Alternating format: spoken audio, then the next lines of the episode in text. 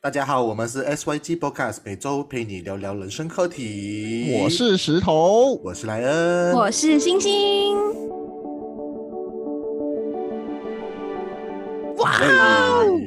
来到了新的一集，这一集很特别。这一集我们有两位来宾，然后这一集其实我们要讨论的课题叫做“生死咖啡馆”。在介绍他们之前的话，我想跟观众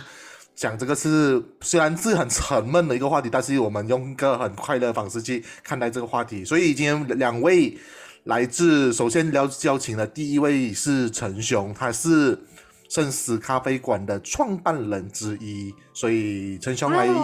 来自我介绍一下。嗨，大家好，我是陈雄，很开心来到这边跟大家讲讲啊，见面吗？还是我生面吗？在天上见面。然后另外呢，尼尔是在这个生死咖啡馆中担任的是领航者。来，Daniel 你好。Hello，大家好，我是 Daniel。呃，我是生死咖咖啡馆的领航者，今天就是来这边跟大家用声音来见面。嗯，欢迎两位，真的。好，想问一下哦，到底什么是生死咖啡馆？然后你们两位所扮演的角色是什么呢？可以，可以从陈兄开始。基本上我这边都是以一个策划单位为主啊，就是会把活动宣传出去啊，和参与者沟通。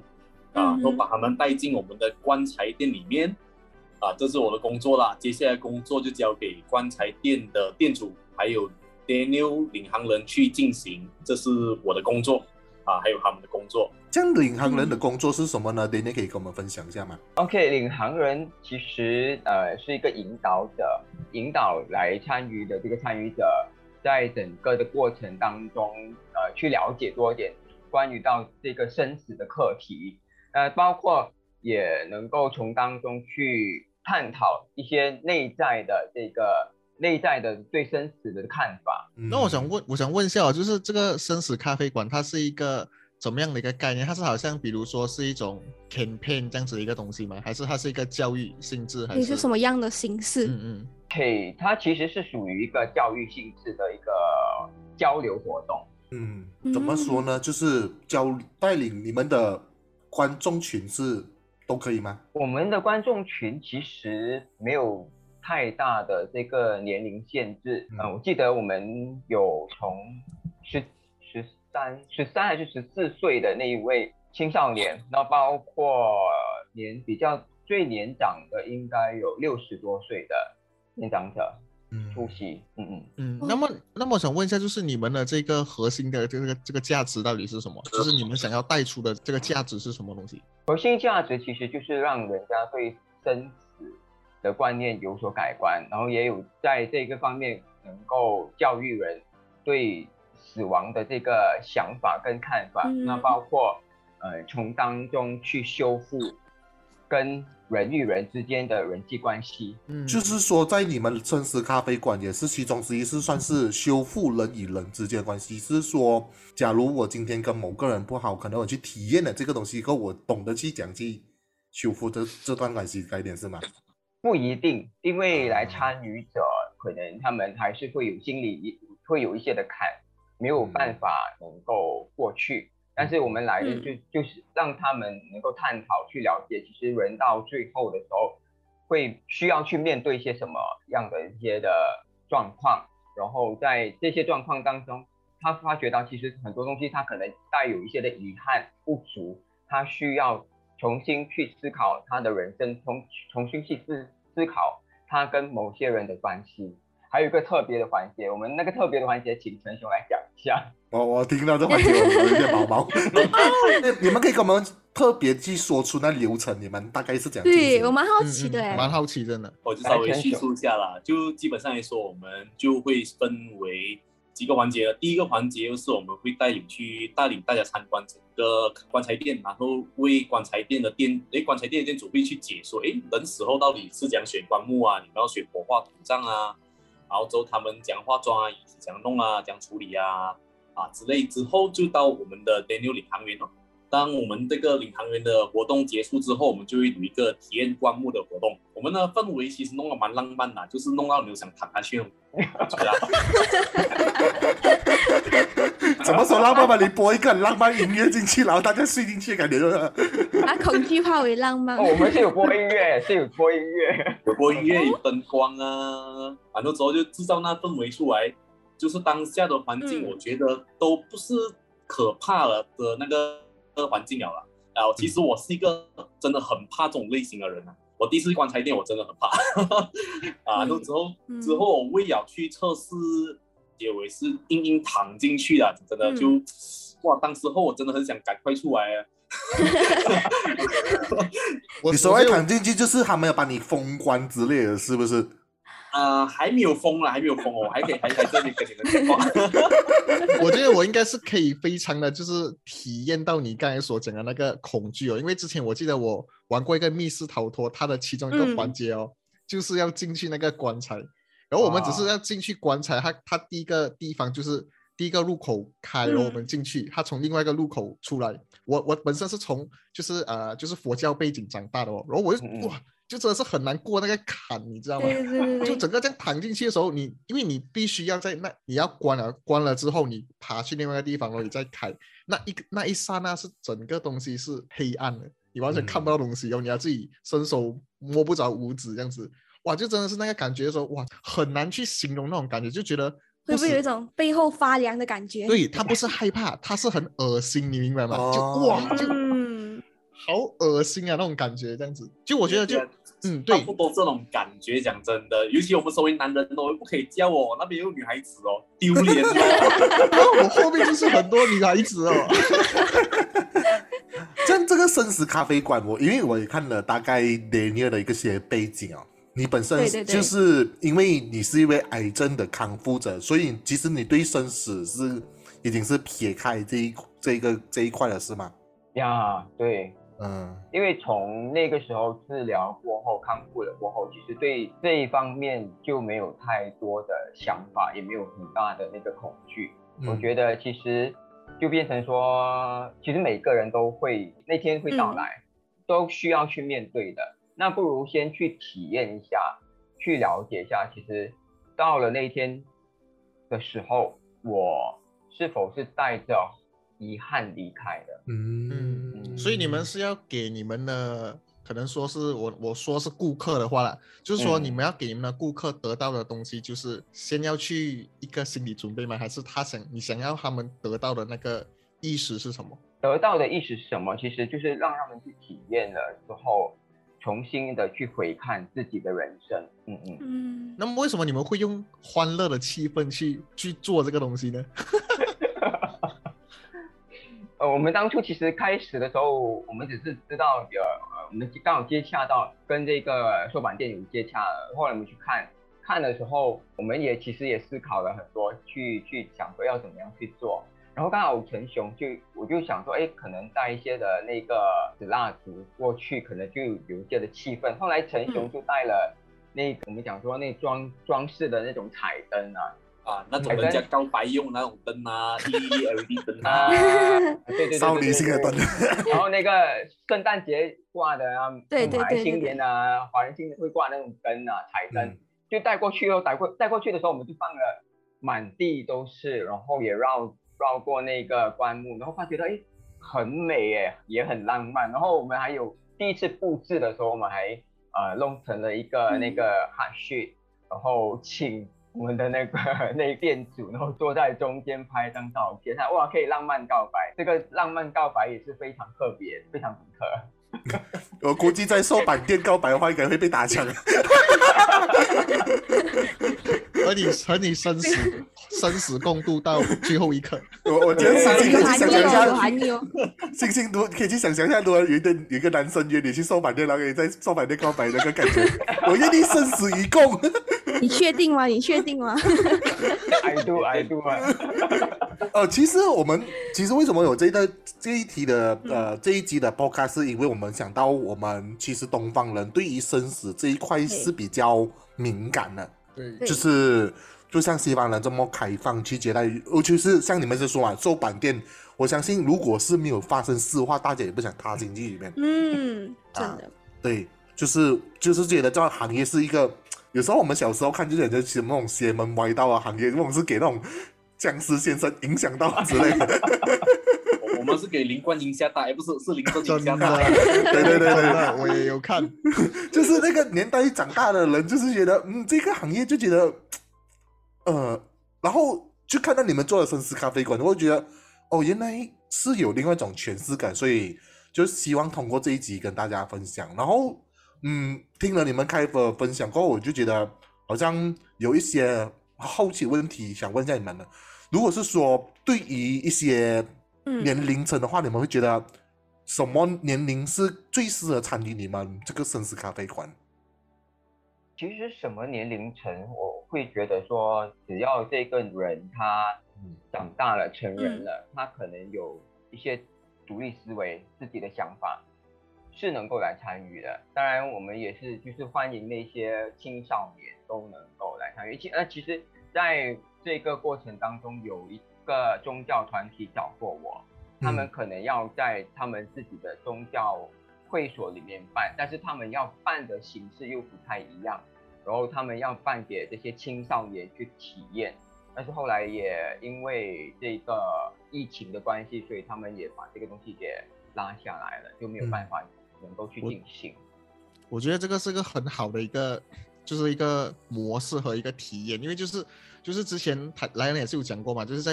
老外的国家，就是西方嗯国家，他们都会鼓励小孩子养狗啊、养猫啊、养宠物啊，目的嗯就是为了让他们去体验这个生死离别的这种感觉。我觉得就是从我们这些东方人来说的话，通常我们都能够不讲就不讲。嗯对这样子的。然后当那个时候发生的时候，我们就哇，生离死别哇，欲哭无泪这样子一个感觉。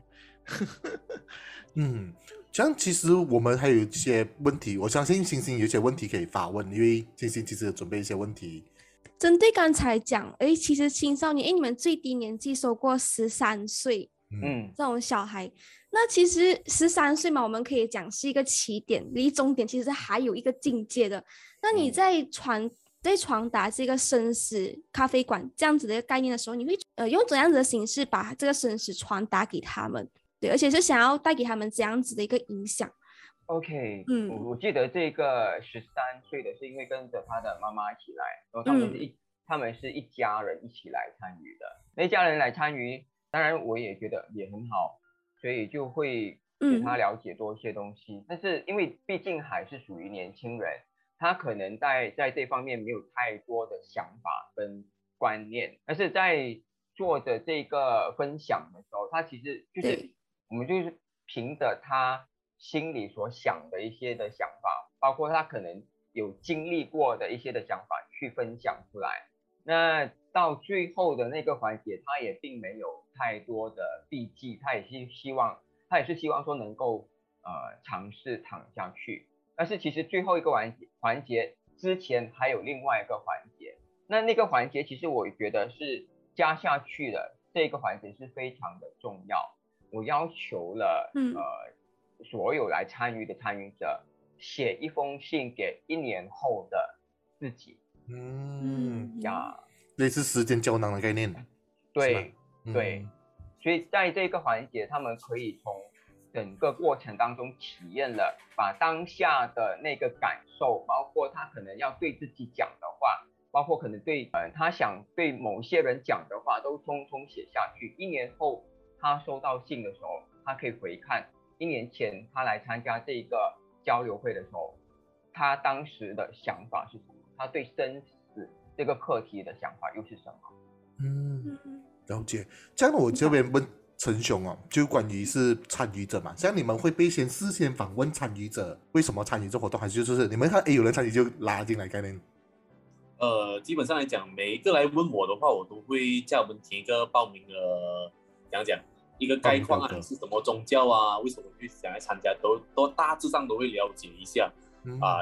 就了解了一些人的，绝大多数都是希望可以躺棺材啦，啊，还是是真的躺棺材哦。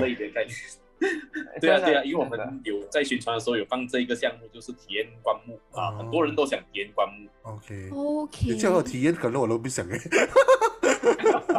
会 会想要躺下去的那个年龄层是在怎样子这个年龄？我觉得大多是数都、嗯都想躺嘞，因为我觉得躺棺木那个东西哦，如果我们一辈子只躺一次啊，我们不能讲，对对我们不能讲我们的感受嘞。啊你没有亲身体验过了，好像也是这样哦不。然你知道吗？所以以后你躺的时候，你要讲你的棺材，你要软的什么，以后你可以定制个你自己自自己的一个。好像有道理、哦。这个有 point，我我我觉得棺材店哦是最好的一个行业嘞，没有没有所谓的消费者会跟你 complain 的。因为当他消费的时候，他已经是不知道了哈。因为因为我曾经看过一个影片，他也是有这样这么说过，人有两大遗憾，一是你不能在出生的时候跟全世界打招呼，二是你不能在你的自己的葬礼上跟人家说拜拜。嗯，嗯，嗯所以我觉得这一点是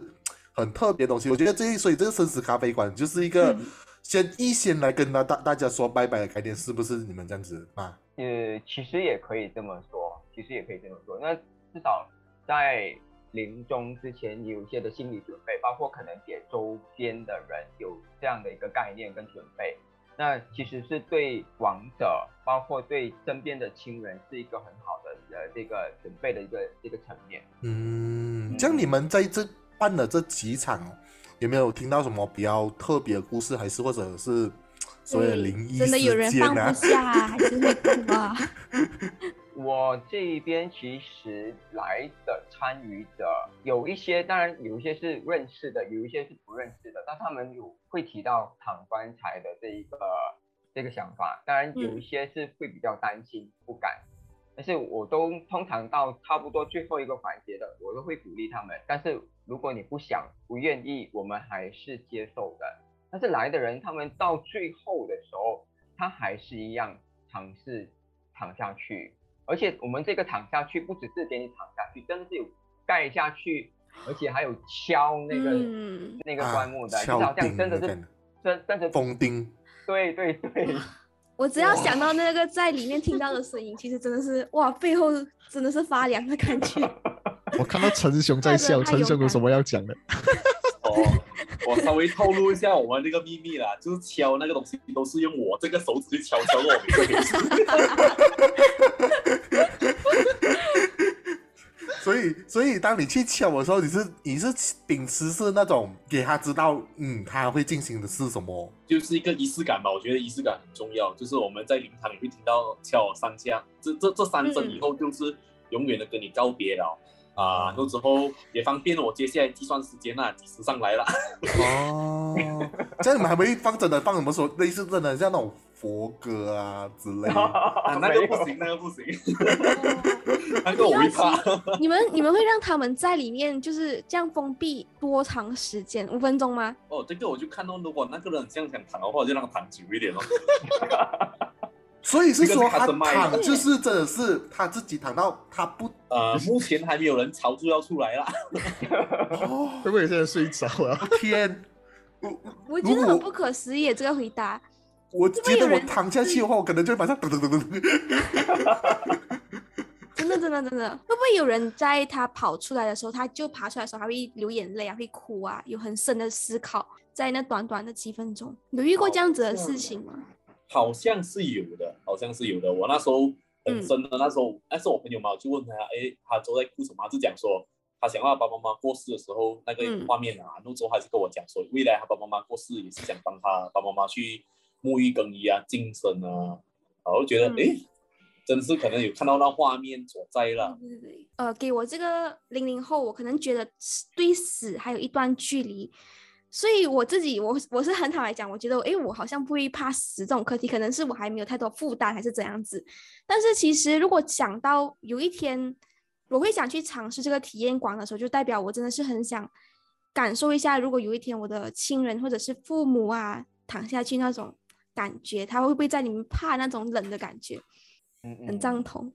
嗯，所以下次星星如果他们在办的话，我觉得你可以下来体验一下这个环节。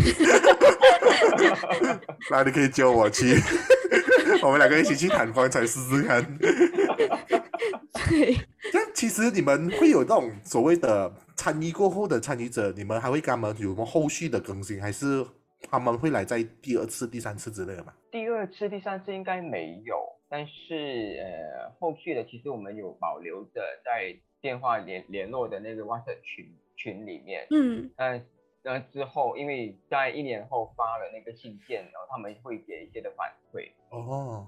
嗯所以大家现在开始收到是一年前的写的信了，是吧？有啊，有。嗯，哇，上第一次是办是在几时啊？第一次是二零幺九年十二月嗯，呀，不过那个时候，对，呃，那个时候就我们还没有踏入这个售版店办，嗯那那是第一场。那第一场其实我非常感动的是，有一对父子一起来参与，呃，父亲跟我的年龄也差不多，然后儿子是嗯十九岁，所以他们在当中可以看到他们两父子的那个关系很好，那么也侃侃而谈，谈了很多的东西。嗯，嗯这样的话，嗯，目前就是有什么个案在你这个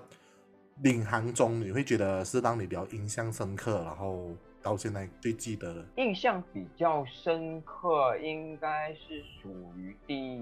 第三场吧。第三场，呃，因为蛮多 couple 一起来的，就是男女朋友、男女朋友来哦，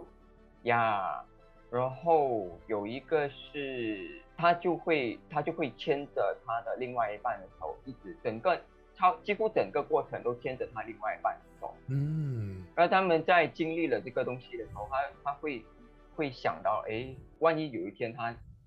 比对方先离开的时候，他可能就会有一个一个那个心理准备，然后他自己也会有有一些的这种想法。那其实呃这一场是不错的，然后另外一场是第应该第二还是第三场，我忘记掉了，就是有一个是做这个销售行业的。销售行业的，他一躺下去了之后，他再起来过后，我们有有另外一个环节，就在分享最后的那个分那个环节呢，他们在躺了过后有什么感想？那个销售行业的这个参与者，他就分享说，他原来他躺下去之后，他才才发现，哦，他有很多东西没有完成。嗯他发觉他对自己很愧疚，他很多的梦想，然后包括对家人的一些的承诺，对这些周边的人的承诺，跟答应过的一些事情，他很多都没有完成。他觉得嗯。他躺下躺下的那一刻，他觉得他觉得他真的是时间不够用，嗯。嗯。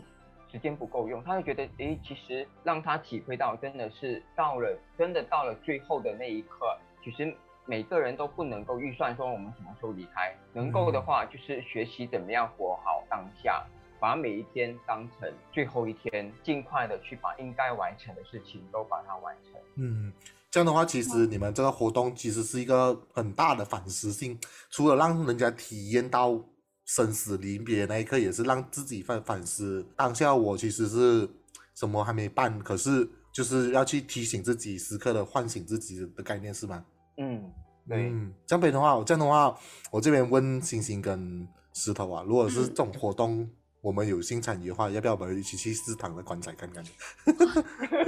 本 来我真的是在来参加这个 podcast 之前，我真的是觉得生死咖啡馆，我这辈子我肯定不会去，不敢踏进去尝试，因为我觉得，嗯，因为死只是一瞬间嘛，那活是一世，呃，是一嗯辈子，所以我觉得我不要不太在乎死的那一刻什么感觉，我觉得，诶，生这一刻比较值得去关注。但是我刚才听到陈雄讲，诶，当你真正死下去的时候，你你你完全就不会有任何的感想，就是就是这样进去的。你要产生那一次，你才会有那种感受。诶，这个东西有点到我，我觉得诶，未来有可能有机会要去尝试一次。嗯，这是今天两位给我的一个非常大的启发。嗯，嗯石头呢？我是觉得，如果是我的话，我加入就是我参与这个环节的时候，我我要去体验，就是我可能我的亲人嗯，可能嗯就是离开了的那个时候，那个 moment 到底是什么样的一个感觉？然后当下就是可能明白了那个感觉过后，我会更加的珍惜我的这些家人，这样子。嗯，因为其实现在，呃，我们现在也在面面临着 COVID 的时代吧，像那种嗯 COVID 病逝的那些逝逝世者，他们是没有经过仪式下，就是马上下葬那种，我觉得是更来不及跟人家去说到再见那个，其实不会不会其实对于我们在世人是一个遗憾还是怎样？其实。对嗯我觉得这个可能或许 Daniel 跟陈雄可以在这这生死咖啡馆可能可以在下一次跟我们分享这种东西，就是说，因为这种疫情年代嘛，我们嗯少了仪式感去跟人家道跟往死死亡者道别，嗯嗯，对其其实会造成一个就是心里一个遗憾那样子。就算过后你补回来那个环节，其实已经过掉了那个，不懂啊，我是这么觉得，因为我看了很多类似这样的情况。嗯，嗯因为我听到生死咖啡馆很多，在刚刚 Daniel 跟陈雄形容的时候，比较像是往自己的一个反思。那你们做了这个反，你们做了这个生死咖啡馆的时候，会不会讲要对身边的人讲一些话？这种环节呢，就要写信给对方。这个环节其实我我其实，在间中有插嗯了一个、呃插了一个小小的这个温馨提醒。嗯那因为因为是这样子的，我曾经看过一个这样的一个视频，呃，很多时候我们身边的一些人离开的时候，可能我们在对刷我们的电话，嗯或者是翻开我们的电脑的记录，我们会发觉到，哎，为什么我没有跟这个人的的的那个单独合照留影嗯呀？尤其是尤其是嗯那些我们最熟悉的人哦，每天都碰上的同学、嗯同事、闺蜜、朋友。一起玩乐的，一起吃饭的，天天聊天的那个，因为我们经常可能一起去去妈妈喝茶，然后可能一起玩手游、打 game 的那些对对朋友。对，呀，因为大家都已经司空见惯，就觉得哎呀，我们都已经习惯了，大家每一天都见面，嗯。但是没有去想过有一天他突然间离开了，那嗯你在翻你的手机的时候，哎，我竟然没有跟他合过照，嗯，这是多大的遗憾。不遗憾！可以放 Facebook 给人家知道。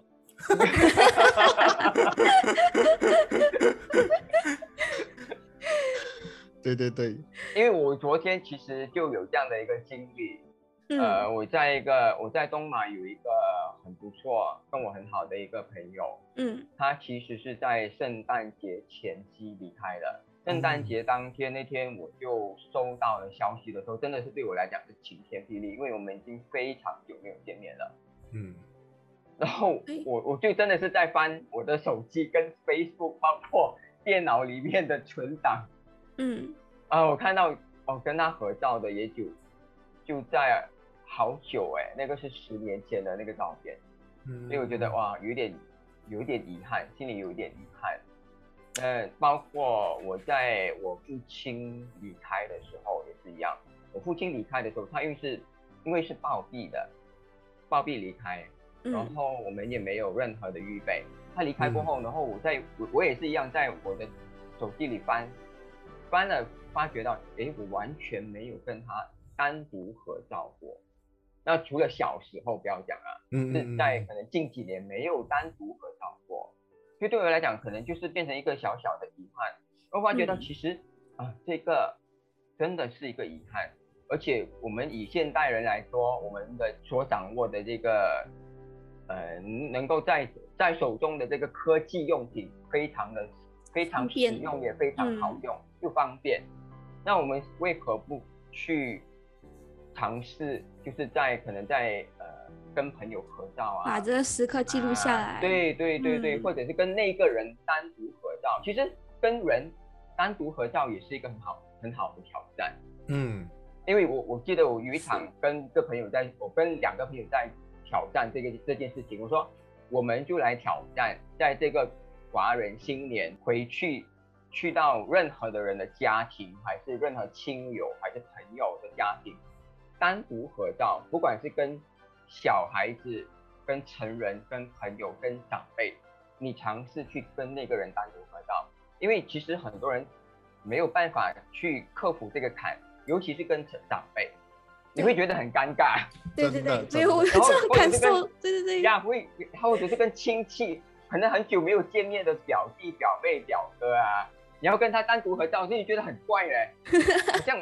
哎呀，又不知道这么多该怎么矫情这种感觉。对。所以那时候那时候我去挑战，其实是在